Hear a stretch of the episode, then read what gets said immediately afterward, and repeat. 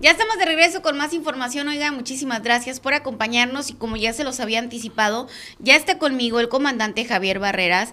Él es, pues, eh, bueno, primero le voy, a, le voy a dar la bienvenida, comandante. Muy buenos días. Muy buenos días, Carmelita. Comandante, usted es el líder de los socorristas. ¿Cuál es su puesto ahí? Eh, Mi puesto ahorita es el, coordinador local de, socorros de la institución. Y tengo a mi cargo al voluntariado, tanto de eh, hombres y mujeres, somos alrededor de unos 60 más o menos y seguimos teniendo ingresos a pesar de la pandemia desde el 2020, hemos tenido ingresos de 2020, 2021 y lo que va de este 22, eh, se han integrado bastantes jóvenes también a, la institución. Qué chulada. Comandante, el día de hoy se conmemora eh, la fundación de la Cruz Roja Mexicana y, es el 112 aniversario. sí, fíjate que sí, es el 112 aniversario y, realmente cada año nos sentimos orgullosos eh, como hoy 21 de, febrero, que es cuando la Cruz Roja empezó a iniciar eh, en 1910 solicitando al presidente Porfirio Díaz una, una carta para poder ser, formar la, la, Cruz Roja, ¿no? Y a través de la Cruz Roja Española que solicita la información acerca de los servicios de ambulancia que existen en el país. Pero en ese tiempo apenas andaban ellos empezando, cuando realmente la Cruz Roja inició fue cuando estaba, se presentó una tromba eh, por allá en el año de 1907 eh, en lo que viene siendo Monterrey y ya estaba a cargo la señora González Cosillo y de ahí inició lo que es la, institución a tener una formación a través de los de los años que ha sido una de las instituciones humanitarias más fuertes a nivel nacional y a nivel internacional en la ayuda a la población, tanto con servicios de emergencia como los servicios de ambulancia y las y los operativos grandes como los huracanes, en los terremotos y todo eso. La Cruz Roja ha tenido presencia en diferentes eh, actos de, daños a través de la naturaleza pues que ha, habido. Y realmente esta, esta historia se formó hace muchos años y todavía continúa. Y como dices tú, a veces batallando, a veces haciendo frente a otras cosas, a las necesidades, pero eh, el personal voluntario, te voy a decir una cosa, tiene la camiseta bien puesta porque no hemos aflojado, a pesar de la pandemia, no hemos aflojado nuestro trabajo. Comandante, es el 112 aniversario. Tú tienes toda una vida, ¿verdad? Dentro de la Cruz Roja. Tengo 34 años dentro de la institución. Yo entré el 5 de agosto de 1987 y hasta la fecha eh, he estado activo y con el favor de Dios lo seguiremos siendo hasta, como dicen todos, ¿no? hasta que podamos. Oye, comandante, ok, ¿cómo 112 aniversario, pero la Cruz Roja sigue, este, como dices, bueno, han tenido eh, pues altas y bajas, tienen la camiseta bien puesta, sin embargo siguen batallando. Fíjate que como todos los años, no se dice que la, la, Cruz Roja es del pueblo, es de nosotros como, como ciudadanos, porque nos contamos nosotros también para que estemos dentro de ella debemos de sostenerla para poder seguir brindando servicio, aunque no lo ocupemos nosotros, pero hay otras necesidades que otras personas que tienen la necesidad de ocuparla y ahí es donde se va debe de ocupar y debemos de ser pues si tenemos cinco pesos pues hay que dar uno para la Cruz Roja, pero si tenemos más hay que dar un poquito más, ¿no? De hecho, eh, ahorita que te oía que de los boteos, en el 2020 no hicimos boteo por la pandemia para evitar cualquier situación de, de contagiarnos no se hizo y el 2021 se hizo un poco el boteo y realmente vemos que de 10 carros, uno o dos te dan. Y los demás, pues como van entretenidos con el teléfono, pues no, no voltean ni a verte, ¿no? Pero les agradecemos nosotros que... ¿De 10, dos personas dan solamente? Sí. Y realmente a veces es una, una lástima, como dicen los muchachos, estar ahí parados sin sin sacar casi nada, porque realmente el, trabajo que realizamos nosotros es voluntario. Si nos ves boteando, nosotros no cobramos en la Cruz Roja por ir a botear. Si ves que estamos en servicio algunos, no están cobrando, porque como te digo, son voluntarios algunos. Si hay actividades de la Cruz Roja, pues no cobramos. Si vamos por pacientes de COVID, no cobramos. Si estamos en las vacunaciones, como lo hemos estado haciendo apegados ahora con la pandemia, lo que es COVID y vacunación, no estamos cobrando, estamos yendo voluntariamente a cubrir los, los servicios que se prestan eh, y que solicita la población. A veces batallando, pero también la gente no ve que estos protocolos de, en esta pandemia cambió mucho la, la situación en los hospitales. Demasiado, extremadamente, te puedo decir que para poder llevar un paciente con un hospital hay que hablar, a ver si hay campo. Porque si no hay campo, ¿qué vas a hacer con él afuera esperando a que te le pase algo fuerte o fallezca arriba de la ambulancia? ¿Han tenido esa experiencia, Javier? Sí, cada rato. Se les mueren ahí en... El año pasado sí, pero así que digas tú mucho no, pero sí ver cómo batallamos en los hospitales, no te voy a decir nombre de hospitales para llevarme los parejos a todos, ¿no? Pero realmente eh, no hay comunicación con algunos hospitales. El único hospital donde tenemos muy buena comunicación ahorita es con el Hospital General, que nos atiende el doctor Camacho. Inmediatamente nos, nos resuelve los problemas que se presentan, pero en sí los demás no hay una comunicación. No han querido un acercamiento y lo entiendo por la pandemia, pues, pero realmente eh, nos debemos a la población y debemos de, de hacer lo mayor humanitariamente que tengamos para mantenerlos con vida. nosotros es nuestra, nuestra función. Oye, pero qué raro, ¿no? O sea, ¿cómo va a ser posible que la Cruz Roja pues no tenga comunicación con, con ciertos hospitales cuando son los que pues mayormente trasladan a pacientes, ¿no? Así es, trasladamos, te puedo decir que yo creo que de los derechohabientes, tanto del seguro como del ISTE y del hospital, el 90% los trasladamos nosotros, de sus derechohabientes, se puede decir. Ay, no, pero es que gente batallosa, pues. Ay, esta gente, ¿qué vamos a hacer con esta gente del gobierno? Oigan, están viendo que voluntariamente, o sea, llevan a la gente, ayudan y, bueno, esa es otra historia, ese es otro tema, luego lo vamos a tocar, comandante. Comandante, esta situación realmente pues es algo muy fuerte, ¿no? Los socorristas están preparados para este tipo de situaciones en las que, no, pues como me comentas, que les ha pasado que no hay cupo en los hospitales y que incluso se les que han fallecido personas eh, arriba de la, de la ambulancia. El primer año nos falleció uno arriba de la ambulancia, pero de ahí ya hemos tenido, pues han estado buscando, ya estando ahí hay presión por parte de los familiares y empiezan a abocarse a buscar un campo para ingresarlo luego. Pero realmente nosotros, eh, el sistema que nosotros tenemos es estar lo menos, el menos tiempo que podamos estar con un paciente que porte el virus del COVID. ¿Por qué? Porque también nosotros estamos, somos vulnerables.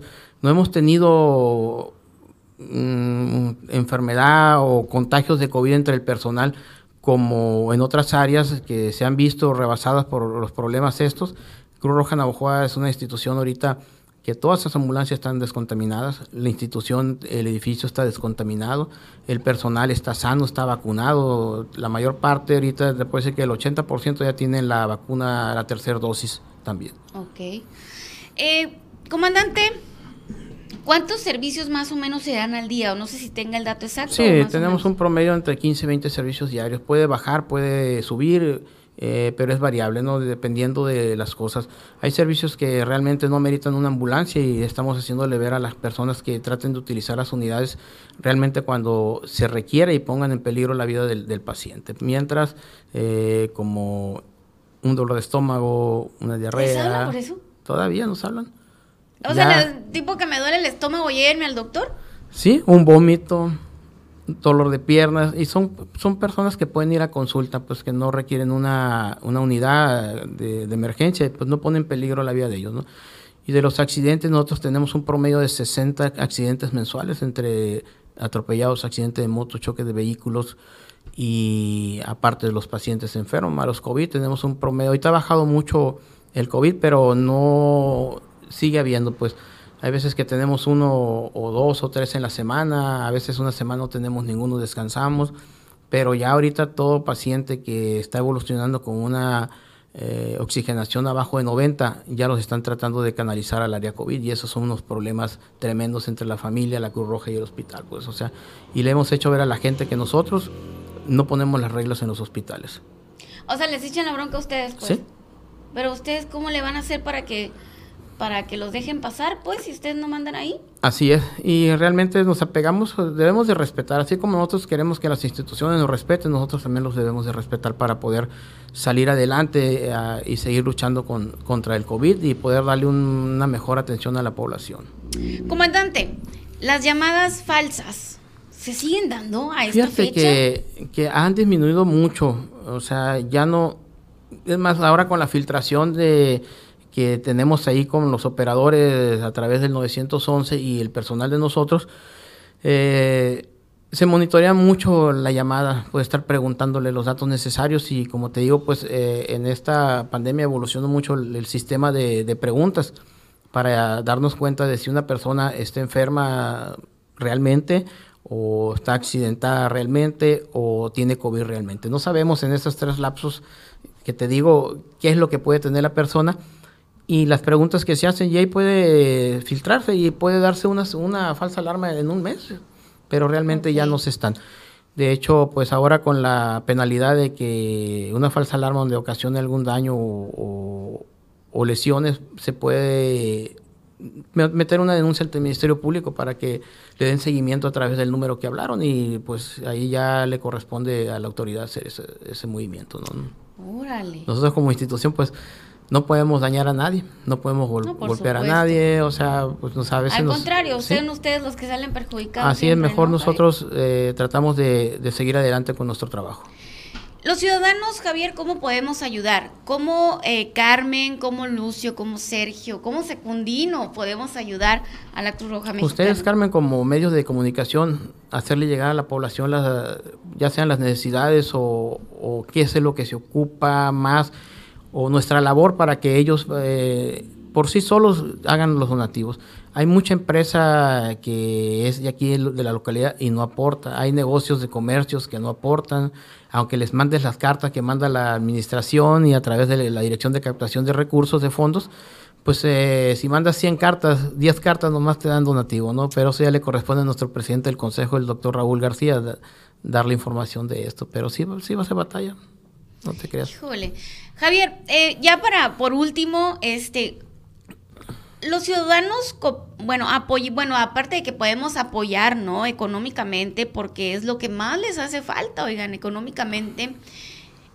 Los, los ciudadanos, ¿cómo podemos ayudar cuando vamos en la calle y escuchamos que viene eh, atrás de nosotros una ambulancia? Mira, eh, ahí es muy fácil. El mismo reglamento de tránsito lo dice que al oír el, ulular de alguna sirena de un vehículo de emergencia, los vehículos se deben de hacer hacia la orilla de la acera para poderle dar la vialidad a cualquier unidad, ¿no? De llámese ambulancia, llámese bombero, llámese patrulla, ¿no? Que es lo que contempla la ley de tránsito. Pero muchas personas eh, están, con el celular enfrente de ti. Nosotros los vemos porque las dos personas que van adelante van, el chofer conduciendo pues tiene la precaución de, cuidarse porque también recibe cursos de, manejo, ¿no? Y, apegados a la velocidad, traen GPS en nuestros vehículos y estamos monitoreando constantemente la velocidad de nuestras unidades para evitar algún accidente. Pero mucha gente no se hace hacia la orilla de la acera, que es como lo marca eh, uno de los reglamentos de tránsito, y es donde nos perjudica el tiempo o a veces no se fijan en el semáforo o se van de paso, pero por eso nosotros en cada semáforo que llegamos tenemos que ser alto obligatorio. Ahí no hay un semialto, te paras porque, o, te vas. Mejor me paro para evitar un accidente porque se ha suscitado anteriormente, tenemos mucho tiempo que no, no, pero en una de las colonias se nos vino una persona encima trayendo la sirena y nosotros se nos vino encima y nos impactó y nos costó bastante fuerte una cantidad de dinero para arreglarla porque nos echaron la culpa a nosotros de la misma ley de tránsito, pero estamos tratando de cuidarnos, estamos dejando de correr, traemos a la gente bien preparada atrás atendiendo a los pacientes como para que logren llevar un paciente con vida ¿no? a un hospital. Y yo creo que esa es la mejor ayuda, aparte, como te digo, antes veías hasta de estas guasas de fierro de los tornillos en, las alcancías, monedas de 5 centavos, de 10 centavos. Ahorita ya ves un poquito más y más cuando se para, nos paramos nosotros y conocemos a la gente, pues ahí ya nos sacan un peso, sacan un poquito más porque nos conocen. Pero esperemos que los demás pudieran hacer una aportación. Pueden llegar a la Cruz Roja y hacerla, no, no hay ningún problema que no estemos en colecta. La Cruz Roja eh, ocupa dinero todos los días, se paga luz, se paga material, combustible, reparación de ambulancias, ambulancias nuevas. Si te fijas, traemos tres ambulancias Nissan y queremos a ver si este año logramos comprar una, pero nos cuesta un millón de pesos. Un millón de pesos. Más el funcionamiento de la Cruz Roja, que mm, los sueldos, seguro social, todo eso, pero eso, como te digo, eso ya le competiría a nuestro presidente del Consejo dar más información sobre eso. Javier, no hombre, te agradezco mucho que nos hayas acompañado. Dejó una clase el comandante por venirse a la entrevista. Muchísimas gracias, comandante. Es muy importante para nosotros esta información y, que la gente sepa, pues, que, pueden ayudar a la Cruz Roja y qué es lo que hace la Cruz Roja. Te voy a volver a invitar para estar tocando ese tipo de temas, comandante, que son muy importantes porque decimos nosotros, no, pues es que pues a mí ni me ha pasado nada nunca, ¿no? Pero ¿y si te pasa? Si te pasa, o sea, no estamos exentos, ¿verdad? Entonces tenemos que apoyar. Y dices tú, antes en mis tiempos, pues ¿cuántas colonias eran? 20. Ahorita son como 70 colonias más las comunidades que son como ocho comisarías y son 104, 107 comunidades. Eh, la única que no tenemos es fundición porque está más cerca Obregón, pero por ejemplo Bacame no nos toca y lo atendemos por estar más cerca como delegación y las demás le damos vuelta a toda la ciudad. Ándale, pues mira, se la pasan trabajando, eh, comandante. Muchas felicidades, pues, por el, porque el día de hoy se conmemora la fundación de la Cruz Roja Mexicana y pues que le sigan echando muchas ganas. Muchas gracias. Muchas gracias por el servicio que nos dan siempre, por siempre estar pendientes, al pendiente de los ciudadanos y por rescatarnos siempre. Muchas gracias, comandante. Gracias a ustedes por invitarnos, a todo el equipo tuyo aquí y que donde quiera nos encontramos a veces con la que andan ahí en las noticias también y son los que cubren las notas de los accidentes y ahí se da cuenta la población de, las actividades también. Siempre, por supuesto, y, y, hacemos extensiva pues la felicitación a todos los socorristas, oigan, gracias por eh, cuidarnos siempre. Muchísimas gracias, comandante. Muchas gracias. Esta fue la entrevista al comandante Javier Barreras de Cruz Roja Mexicana. No se preocupe, oiga, la entrevista queda grabada. Más adelante se la vamos a dejar por separado. Así que para que usted esté enterado cómo le va a la Cruz Roja Mexicana aquí en Naujo. Vamos a una pausa. Ya está conmigo Secundino Amarillas. Con él vamos a platicar de Día Internacional de las Lenguas Maternas. Él es el titular del INPI y vamos a platicar con él. Vamos a una pausa y continuamos.